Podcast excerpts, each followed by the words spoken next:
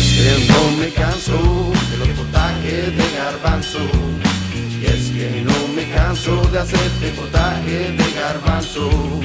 Y es que no me canso de los potajes de garbanzo. Y es que no me canso de hacerte potaje de garbanzo.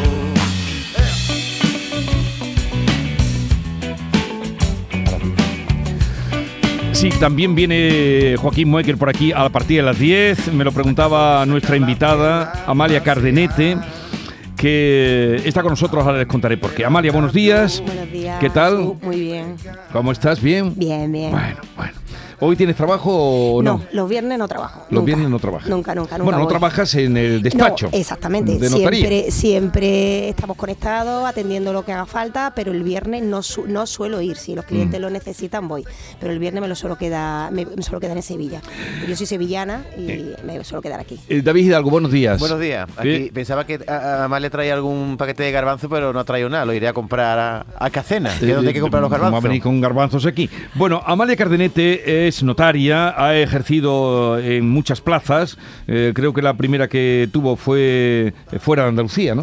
Fuera de Andalucía, sí, yo empecé en Salamanca, en La Belleza, un pueblo pequeñito de Salamanca. Pasa que en Salamanca llevé tres pueblos y luego vine a Andalucía, a Hornachuelo, un pueblo de Córdoba que estuve cinco años y medio y diez años que llevo ya desde el 2013 en Escacena del Campo. En Escacena. Y por ahí lo vamos a pillar. Escacena del Campo, que es muy eh, conocido ese pueblo. Yo no sé si por lo que más, por sus garbanzos. Y Amalia la han hecho, te han hecho, me he enterado, embajadora del garbanzo de Escacena, que acaba de lanzar el Consejo Regulador eh, por indicación de la geográfica protegida. Donde La está el garbanzo de, La GP, sí. de de Escacena. Bueno, y eso, mm, embajadora del garbanzo, ¿a qué compromete? Eso les pregunté yo. Cuando me dieron la enhorabuena que había nombre embajadora, les pregunté a los de la cooperativa, eh, digo, bueno, ¿esto a mí qué me compromete? Y dice, no, a nada. Eh, solamente me dijeron, solamente tienes que hacer dos cosas. Digo, ¿cuáles son las dos cosas? Grabar un vídeo promocional, bueno, hablando del garbanzo. Y segundo, sí, me dijeron, seguir haciendo lo que siempre haces. Y es que yo llevo 10 años aquí, como digo, y yo creo que soy la persona no nacida en toda la zona de comarca de Tejada que más habla del garbanzo de escacena, que más ven, mm, estoy todo el día regalando garbanzo de escacena, aunque hoy no he traído. O sea, hay hoy no he traído. No, no son horas. Eh, y siempre voy, porque es verdad, porque es verdad que es la- esa- mi, mi tierra es la más conocida por la zona de los garbanzos. Entonces, cuando todo el mundo me pregunta en 10 años, ¿tú dónde estás de notario? En Escacena. Hombre, la tierra de los garbanzos. No, y yo siempre pregunto, ¿no lo has probado? Dice, ¿qué va? Pues yo te voy a traer, yo te voy a traer, yo te voy a traer con la tontería, yo no sé cuánto, llevo 10 años mm, haciendo publicidad del garbanzo de Escacena. O sea, pero la gente con la que tú hablas fuera de nuestra comunidad o fuera de Sevilla conoce Sí, sí, sí, sí, sí. Que allí hay garbanzo, Sí, sí, aunque no los haya probado. Aunque no los haya probado, porque es verdad que la gente se me quejaba de que eh, tienen pocos sitios para comprarlos en, en Sevilla.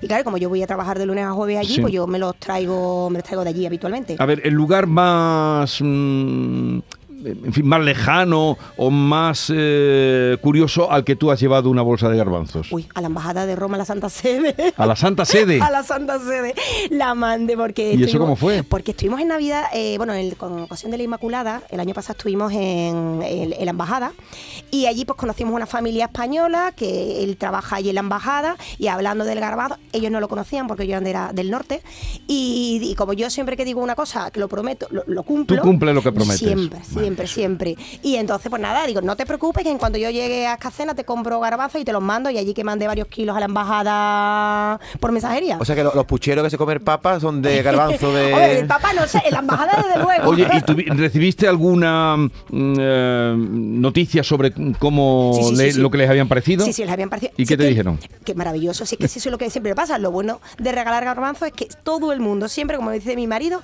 te manda luego el reporte, te manda la foto de mm, qué maravilla, son espectaculares, que es verdad, ¿eh? son espectaculares. Pues no, me- no me extraña que te hayan hecho em- embajadora del garbanzo. Vamos a saludar a Juan Manuel Díaz del Valle. ¿Lo conoce? Sí. Vale. Es el presidente del Consejo Regulador del Garbanzo de Escacena. Juan Manuel, buenos días. Hola, buenos días y buenos días, Amalia, por supuesto. ¿A qué? eh, es que, eh, sí, Amalia, ¿has escuchado a Juan Manuel? No, no bueno, porque no tenía los auriculares. Ahora sí que la va a escuchar. Amalia, ya puede eh, hablarle a, Ahora, ahora.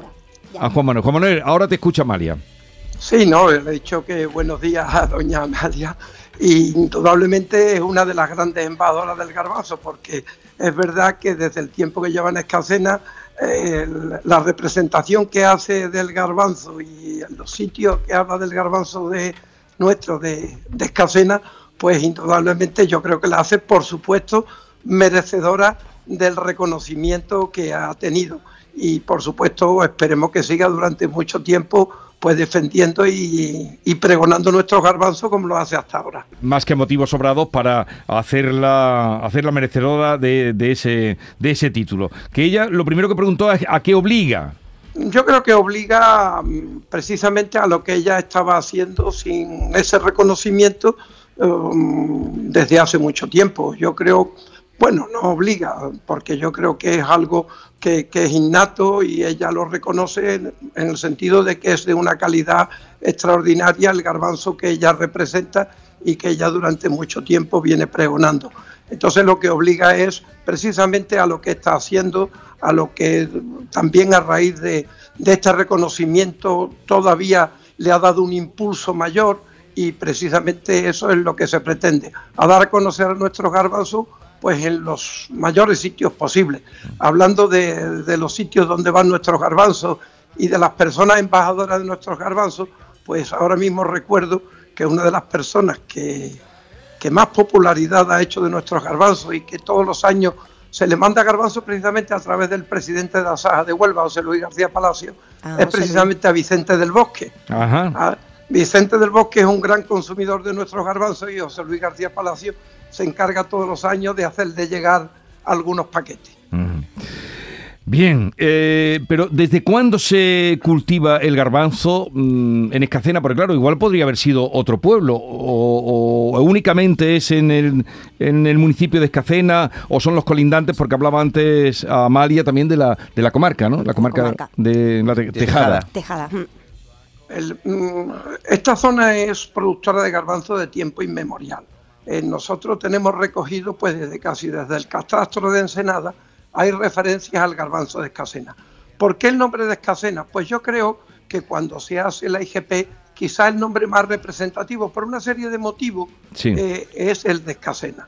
Pero es verdad que el garbanzo se produce en una zona muy amplia, una zona que abarca pueblos de Sevilla, que va como va desde San Lucas, Gerena, hasta la Palma del Condado Villarrasa. Es decir, es una zona amplia uh -huh. eh, que está, digamos, anclada en la carretera antigua yendo de Sevilla a Huelva hacia la derecha, no hacia la izquierda. Y ese es todo lo que se llama la zona protegida por la IGP Garbanzo de Escacena.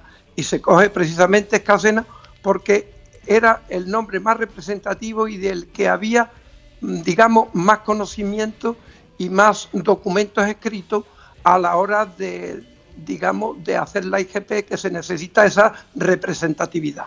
Juan Lo Manuel. mismo que el Galbanzo de Fuentesauco, por ejemplo.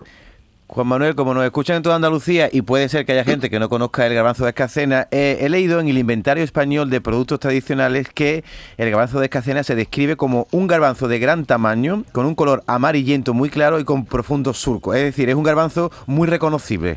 Es un garbanzo reconocible, es de la variedad blanco lechoso, que es el que, el que se produce, digamos, el que se siembra en esa zona. Pero es verdad que hay dos características fundamentales que hace que este garbanzo, que se puede eh, sembrar en cualquier otro sitio eh, de Andalucía y de hecho se siembra, pero adquiere unas condiciones únicas. Uno de ellos es el tipo de terreno. El tipo de terreno, estamos hablando de un terreno franco, arcilloso, con una importante, eh, digamos, presencia de potasio en su estructura, pero sobre todo un microclima. Ese microclima lo genera la proximidad al océano Atlántico. Entonces esa brisa marina es cargada de humedad, viene cargado de humedad precisamente eh, en las tardes, digamos, de final de primavera, principio de verano, que es cuando madura el garbanzo, y hace que precisamente ese incremento de la humedad relativa hace que la maduración sea más lenta. Y esto tiene una, eh, digamos, una especial incidencia en la piel, que hace una piel suave, una piel flexible, y hace, por ejemplo, que nuestros garbanzos pues tenga un índice digamos, de crecimiento a la hora de echarlo en agua, el doble. Es decir, nosotros echamos un kilo de garbanzo en agua y tenemos dos kilos de garbanzo, digamos, hidratado, que es lo que luego llevamos para hacer el potaje. Bueno, Pues ya, oye, ¿qué, qué lección nos ha dado, ¿eh, Sí, sí, Amalia? sí. ¿Qué lección nos ha dado? Totalmente, totalmente. Para que la gente sepa además de, de eso, eh, de- el nombre de Escacena, saber el porqué y tal. Bueno, y, y llevas 10 años tú, Amalia, eh, como notaria. Sí, allí en Escacena. Bueno, eh, 10 años en Escacena. Yo Sí. llevo 18 de Ya, ya, ejercicio. pero en Escacena llevas Sí, 10 años. diez. ¿Y, y, mm, te quedas ahí o puedes De cambiar? momento no me muevo, o sea... eh, ¿Pero te quedas por los garbanzos?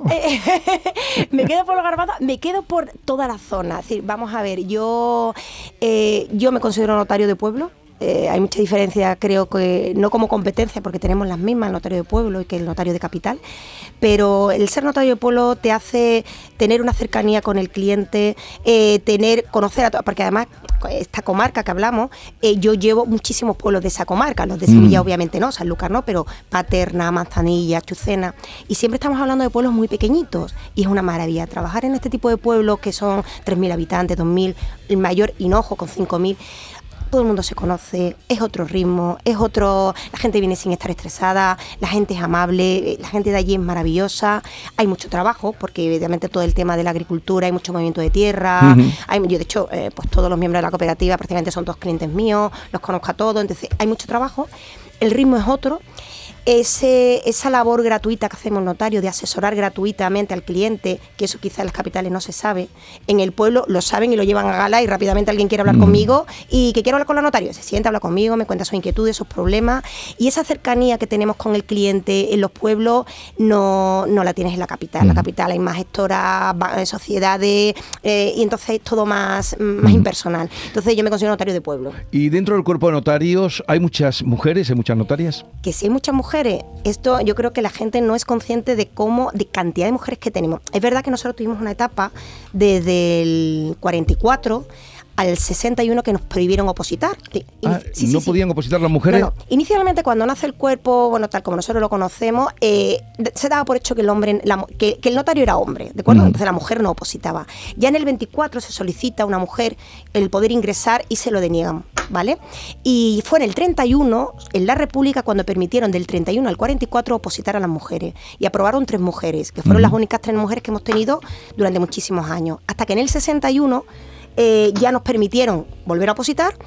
Hombre, eso se empieza poco a poco porque las posiciones Sí. son muy largas y muy duras. La primera creo que ingresa en el, creo que era sevillana, ingresa en el 69, pero es que desde el 81 para acá, que es cuando tenemos más datos, eh, desde ya mi promoción, que somos 2005, ya fuimos más mujeres que hombres. Y desde el 2005 hasta ahora, siempre hemos sido más mujeres que hombres en todas las oposiciones, salvo en una que fueron cinco chicos más que chicas, con lo cual eh, el cuerpo, digo, por edades, las últimas promociones somos mayoritarias nosotras, las mujeres. Hay más juezas que hombres, hay más notarias que hombres. Sí, sí, sí. Eh, Es, es normal, es una, es una oposición muy a largo plazo. Y además yo siempre lo decía, desde que yo era opositora, digo, yo veo que esto va a ser un día de mañana un trabajo más de mujeres que de hombres. Pero por una sencilla razón. La oposición es muy larga, es muy dura y no, y, y las mujeres somos más pacientes, creo yo, a la hora de aguantar el ritmo de siete años, ocho años. ¿Cuántos estudiar. años le dedicaste tú a la Yo oposición? siete. Yo- Siete Yo años. tardé siete, yo aprobé a los 30. Y además no tengo... ¿Pero fueron de preparación o te- o te presentaste antes? Sí, sí, sí. ¿Te vas presentando? Sí, yo, a ver, yo tenía que haber, creo siempre pienso que tenía que haber ingresado antes, a los cinco años. Lo que pasa que yo empecé a probar al- muy, muy pronto, a los dos años y medio, aprobé mi primera posición. En mi época se convocaban cada tres años, no era como ahora, que es un año sí, un año no. Ahora es más fácil. Vamos, digo más fácil porque hay más periodicidad. Pero en mi época eh, yo aprobé la primera el primero, con dos años y pico, muy poco tiempo. Y en la segunda posición que yo me presenté, que es donde yo creía que debía haber ingresado, de hecho llegué al último examen, mi padre murió repentinamente en cuestión de un mes medio de la posición y aquello me, me descolocó, Sí. Entonces ya ingresé a la siguiente. Pero claro, es que entre la que muere mi padre y la siguiente estamos hablando de tres años. Entonces por eso se alarga mucho en el tiempo también. Bueno, pues esto nos ha permitido, al hilo de la, del reconocimiento de embajadora del garbanzo, que nos llamó la atención, del garbanzo de Escacena, nos ha permitido hablar con Amalia y conocer también qué hay detrás de, de esa profesión. Ya lo saben ustedes, más mujeres que hombres salen en, en estas oposiciones. Bueno, ¿y, y qué te han entregado con motivo de...? Nada, pero hay, hay una... Sí, eh, Juan Manuel, ¿hay algún acto, hay algún diploma, hay algún garbanzo, no sé, qué le van a entregar? Yo creo que en principio el reconocimiento es implícito. Luego, eh, yo creo que en algún momento, porque ya son dos ediciones las que llevamos, Sí. en algún momento tendremos que, que hacer algo eh, para visualizar precisamente Sí. este reconocimiento. Sí. Porque efectivamente el reconocimiento nos lleva aparejado ninguna otra cosa más que ese reconocimiento. Pero yo creo que sí, que en algún momento, en las dos ediciones que llevamos, creo que es el momento de reunir a todas las embajadoras que hasta el momento han salido para, para de alguna forma, Sí. pues bueno, yo creo que hacerle un reconocimiento mm, como mucho más directo. Bueno, pues nada, Juan Manuel, muchas gracias por haber estado con nosotros. Juan Manuel Díaz del Valle, presidente del eh, Consejo Regulador del Garbanzo de Escacena. Un saludo y buenos días. Buenos días y muchas gracias por Y a la ver, días, a ver cómo va la cosecha. ¿Y tú cocinas, Amalia, garbanzo en Sí, casa? hombre, que si cocino garbanzo en casa. ¿Con espinaca, cocido, en puchero? Pues mira, normalmente en potaje, en potaje de verdura, porque tengo niños pequeños y los niños pequeños no les metas tú mucha historia, pero que le encantan los garbanzos porque es verdad que son realmente espectaculares, ¿eh? Bueno, Amalia, gracias por la visita y que tengas un buen fin de semana. Y nada, hasta la próxima. Muchas gracias, Adiós. Esta es La mañana de Andalucía con Jesús Vigorra, Canal Sur Radio.